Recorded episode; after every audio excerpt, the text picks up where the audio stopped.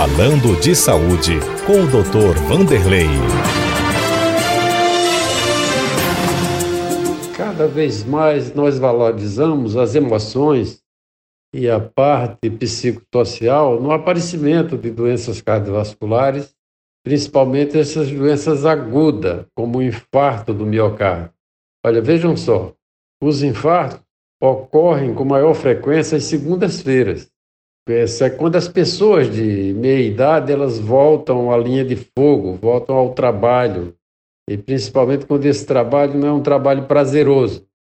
Em segundo lugar, os infartos vêm nas manhãs de sábado, é quando a ausência de atividade em um ambiente familiar também inóspito deixa as pessoas ansiosas.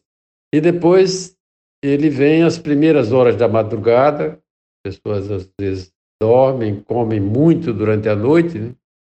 e absorvem gorduras e aumentam a adesividade de elementos no sangue, principalmente as chamadas plaquetas, que podem provocar trombose.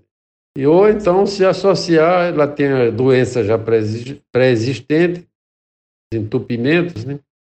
e se associa a um estresse, por exemplo, de um sonho apavorante. Então, o estresse emocional é fundamental para o aparecimento dessas doenças. Né?